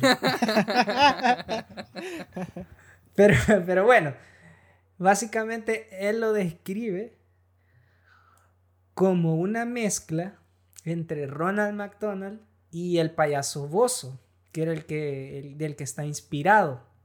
Que no sé si han visto su maquillaje, pero de hecho quizás diría que se parece más a- a- al viejo, al de Tim Curry. Porque Se llama Pogo. no, Ah. pero aquí eh, en, en ese, en, en el libro, como lo describe, es en Bozo, no es en Pogo. Pogo es el que, Ah, el, que, el que contábamos de la historia del asesino. asesino. ajá. Sí, sí. Pero si ustedes pueden buscar a Bozo en internet para que vean cómo es. Aquí lo estoy viendo, es eh, cierto. y, y es una mezcla entre Ronald McDonald porque él dice que, bueno, también lo describe vestido de un traje que es totalmente plateado, ¿sí? Y que tiene botons- botones así como los que tiene el nuevo, el, el Pennywise de la nueva adaptación, pero son naranjas. Entonces el traje es como todo plateado y, es como con toques naranjas. Pero en el maquillaje y en el aspecto físico se parece bastante a esos dos payasos. Entonces es algo bien curioso porque creo que ninguna de las dos adaptaciones logró, eh, eh, o r- más bien no logró, sino que no retomó en- en aspecto físico tal cual el payaso, porque lo mismo que mencionábamos, eh, ese payaso si ustedes lo ven, o se lo imaginan así, creo que no les daría nada de miedo, a diferencia de, de la nueva adaptación. No, este, el, el payaso bozo sí me da miedo. Tiene el pelo, tiene el pelo igual al, al de las al de las adaptaciones, de hecho. Al de la de 1990, Sí, es, es rojo así y, y- Rojo, y cabal. Y calvo de Sí. encima. calvo, cabal. Ah, O sea, el, Sí, el- se el parece nuevo mucho también es al, al, al- Pero yo al de escuché que la de vestimenta sí era 1990. más parecida de la del 2017. Sí, Estaba viendo un video, como que la vestimenta por un lado, pero la apariencia de la cabeza o de lo físico más del, Ajá. de la antigua. Sí, ¿verdad? es como que retomaron algunas cosas. Y algo curioso también es que, no sé si se han fijado, pero en la nueva adaptación, este actor, el eh, Skarsgård, eh, cuando lo... Bueno, él no iba a ser Pennywise, pero al final por unos motivos de que el actor princi- el principal que iba a ser de Pennywise no pudo, eh, lo escogieron a él y notaron algo bien curioso, que el director lo que quería con este payaso es eh, jugar con los ojos. Se fijan que este payaso varias veces en varias escenas mueve los ojos y los pone así como hacia los lados. Mueve solo un ojo, creo. Sí, Entonces, este actor, O se queda todo directo. ajá, este actor, eh, el director se dio cuenta curiosamente que el actor lo podía hacer sin ningún CGI. Entonces se ahorraron, se ahorraron ese pisto de hacer eh, como esos efectos especiales, vea, si hubieran puesto a otro actor que no lograra hacer eso. Y entonces favoreció bastante en ese sentido el hecho de escoger a ese Esa- actor. ¿Y esa idea fue del, del actor o, o del director per se? Fíjate que eh, dicen, vea, porque obviamente yo no conozco a ninguno de los dos, ya quisiera, ya quisiera conocerlo, pero son rumores, vea, obviamente todas estas cosas que hablamos son cosas que salen a, a- a flote, vea, Son chambres, Son son, chambres. chismes. ajá, que salen a flote y, y- y- y supuestamente dicen que el director ya lo tenía, que lo quería hacer así y el actor eh, al, al darse cuenta de eso eh, le mostró, vea, y obviamente al final él muy agradecido, vea, porque porque agradecido con el de arriba, porque porque obviamente le favoreció, vea, porque gastar en efectos especiales, después se ahorraba ese dinero y lo podía invertir en otra cosa. Creo que es estrabismo esa, esa enfermedad que te permite hacer eso con, con un solo Ajá. ojo. Creo, creo, no estoy seguro porque como ya quedó evidenciado en este podcast, tengo muy mala memoria y también tengo muy, muy mala capacidad de relacionar las cosas. Así que me disculpo por Sí, pero- tercera vez.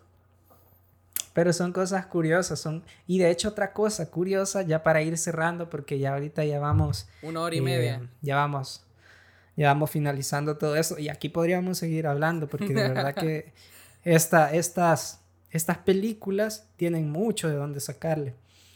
Pero algo curioso también es que este actor, eh, el, el nuevo, Skarsgård, cuando, se, cuando iba a interpretar a It, los niños en la primera adaptación nunca tuvieron contacto con, con él como payaso. Oh, Entonces... lo vieron hasta allá directo en el set. Lo vieron cuando grabaron la primera escena. Entonces, eh, el terror en ellos, la primera vez que lo vieron, fue capturado por la cámara y fue, eh, fue al final quedó, vea. Entonces, eso le dio un toque bastante porque jugaron con eso de, de- del misticismo del personaje, vea.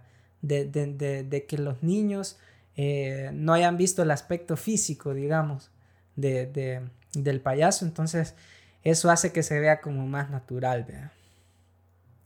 No sé si ustedes quieren agregar algo acerca de, de, las películas, algo mm, interesante. No, yo tal vez solo poner aquí en conversación, pero más que de IT, creo que es de, de la cultura estadounidense, porque no sé si se han fijado, pero siempre en las películas así como estadounidenses, la mayoría, están como los que hacen bullying, ¿verdad? Y siempre aparece como el, el el jefe y otros dos o tres detrás que, que son como la mini pandilla, ¿verdad? Entonces, es algo que, que es común y creo que en esta película también está, está, tiene bastantes como clichés, digamos, ¿verdad? Entonces, lo bueno es que, que no se sienten así como tan forzados, por así decirlo, como en otras, en otro tipo de películas, pero me pareció curioso eso, que que cómo estará la cultura allá de, Estados Unidos para que en cada una de las películas o series, incluso hoy en día, siempre sacan al que hace bullying y a sus dos amigos detrás. solo eso quería como, como resaltar y que se ve bastante en este tipo de producción. Sí, él, ese personaje aparece en, en el libro y de hecho es más psicópata incluso que lo que vimos en pantalla. César no me dejará mentir, el tipo está enfermo en, el libro al punto que mata a, su hermano menor. Pero no sé qué tan apegado a la realidad sea esto de los bullying. Eh, bueno, al menos Yo ninguno de nosotros vive en Estados Unidos ni ha estudiado en Estados Unidos para si hay algún oyente que, que estudie allá o que vea allá sí sí yo, yo creo que que no o sea yo creo que no es tan así como lo pintan porque, bueno, quizás hubo una época, ¿vea? En que pudo haber sido así, pero yo creo que ahora no, o sea, es más lo pintan como... Se quedaron con el chip. Ajá, y como tener un antagonista, ¿ve? En esas historias de adolescentes en donde eh, creo que el, el peor, el, el, más grande miedo que tenían ellos era, era, aparte de It, era encontrarse un día en los pasillos, en la calle con, con Bowers porque sabían que, les iba a hacer algo. Entonces, eh, y algo, algo que de verdad me gustó bastante, ya para cerrar, de la 2, de la es la introducción. La introducción de la 2 es súper buena, porque te, ya te introduce a todo lo que va a pasar, aunque después la riegan un poco, vea. Pero es la escena de los homosexuales, la del principio, la de la pareja homosexual, que están en la feria y que, bueno, los de Derry, parte de, unos como matones que habían ahí, los atacan y lo arrojan al río. Y ahí fue que, aparece Pennywise eh, y, se devora a uno, a uno de ellos, al que lo habían tirado. Entonces, te, te, te deja ver ese lado cruel de, de, no solo de It, sino de las mismas personas de cómo, de cómo, de cómo, y bueno, al final el libro se trata de eso, Yo lo que podría retomar, y el libro, la película y todas las adaptaciones, es cómo al final nosotros superamos todos los miedos que nos surgen en la vida y de cómo crecemos y quizás hay cosas que nos trauman y que nos siguen eh, como afectando. nos siguen, nos sigue dando vuelta en la cabeza, nos siguen afectando eh, um, pero al final todo esto, bueno, y la vida de eso se trata, de saber superar las cosas, de, evolucionar y de convertirte en tu mejor versión, a partir, a partir de, de, aparte de todas esas cosas que nos pueden llegar a limitar. Sí, definitivamente. La verdad es que, es que sí, y ya que estás hablando de eso, César, del final, que, y para ir cerrando también nosotros, hablemos de eso, del final, porque eh, a mí me, pareció curioso cuando vi esta, eh, la miniserie, ¿verdad? De 1990, que el final, o sea, yo no conozco el, final del libro, tú no sabrás decir, César, si está bien apegado o no, pero me pareció tan, o sea, tan ilógico que de repente ellos agarran valor y, y con las manos eh, asesinan a Pennywise, ¿verdad? Que, le arrancan las patas y todo. Entonces, el de 1990 no me gustó para nada. Y ya la de esta nueva versión, tengo entendido que sí ya, ya está más, un poco más relacionado al libro con, con el ritual de, de Chud, que es cuando buscaban como sus artefactos, parece, ¿no?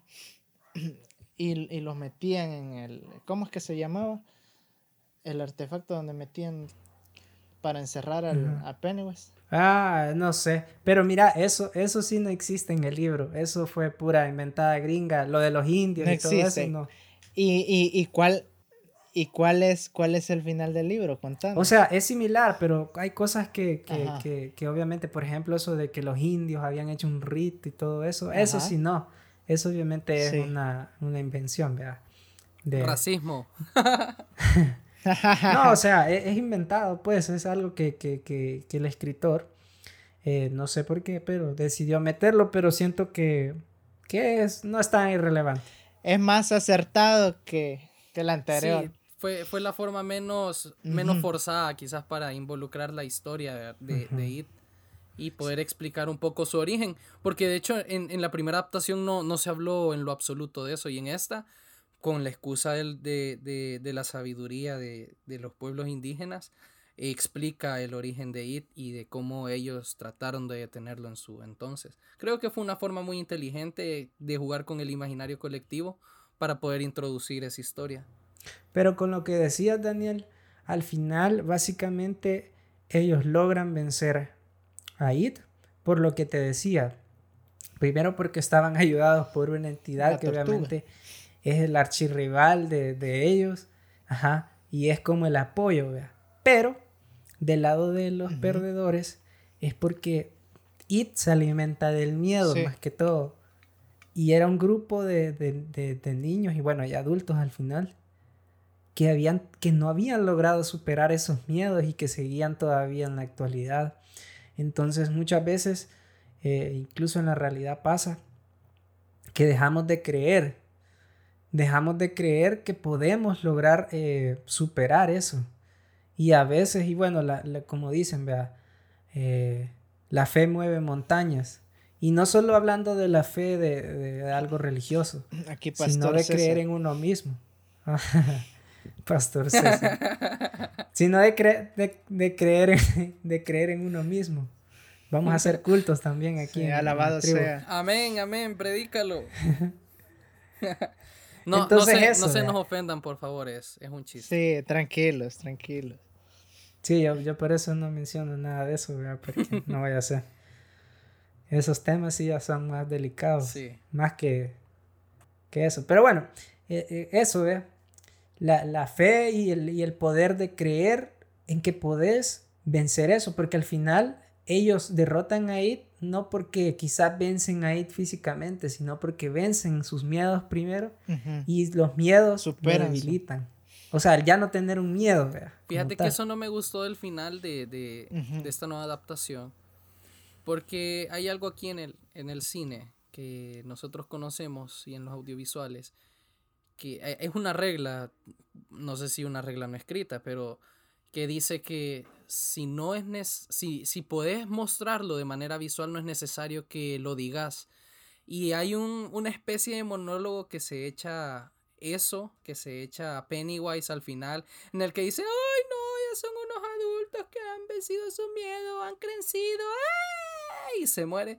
Que digo yo, no era necesario, men. O sea, lo estás viendo, estás viendo cómo ellos han, desarrollado, eh, han, han, crecido como personas, como personajes, han pasado de un punto A a un punto B, de tener terror y pánico al poder enfrentarse a él.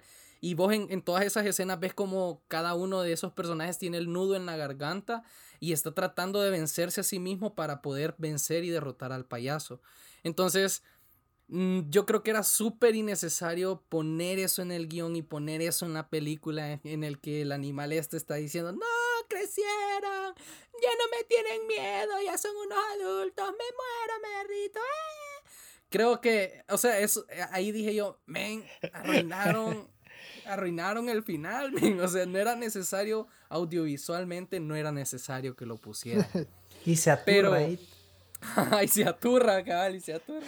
Si hasta lástima da al final el pobre ahí. se aturró. se aturró. Pero bueno. Esa pura pasa.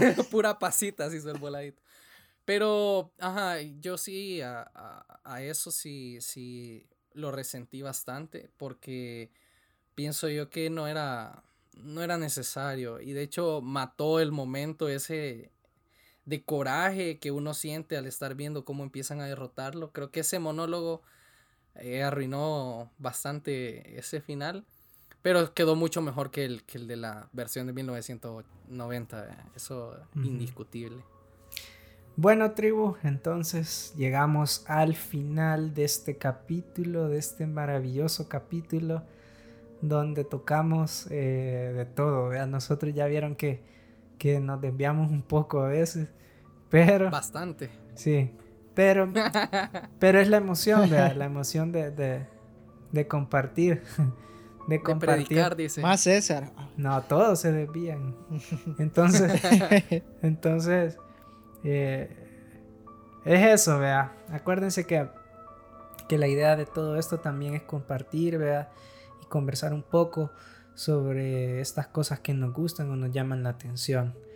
Entonces, solo recordarles que, bueno, ya se los recordan como que es comercial todo durante todo el podcast. Spam. Que nos sigan en redes sociales, spam. Si hay algún tema que quisieran escuchar o alguna película que quisieran tocar, algún género, algún libro adaptado, pues eh, no duden, métanse a nuestro... En escribirnos. Sí, envíennos un mensaje. Los, mensajes están abiertos. Sí, nosotros les contestamos y ahí vemos, ¿verdad? Para programar. Ahí ustedes piden quién quieren que los atienda. Samuel, Daniel. a gusto, a gusto. Y ya solo nos escriben. Pero sí, eh, eso, síganos en nuestras redes sociales porque ahí les vamos a estar compartiendo incluso cosas más interesantes acerca de esto, de, de, de, eso, de IT. Y, y eso, síganos. Mejor final no pudo haber sido. Así es. Muchas gracias, tribu. Gracias. Hay, que apagar el, fuego. Eh, ya, se, ya se nos consumió todo el carbón. Ya se nos consumió el carbón, el carbón, el carburo, todo lo que estamos hablando. Pero bueno, nos vemos entonces. En la siguiente. Cuídense mucho. Adiós. Nos vemos hasta la próxima. Va pues. Chao.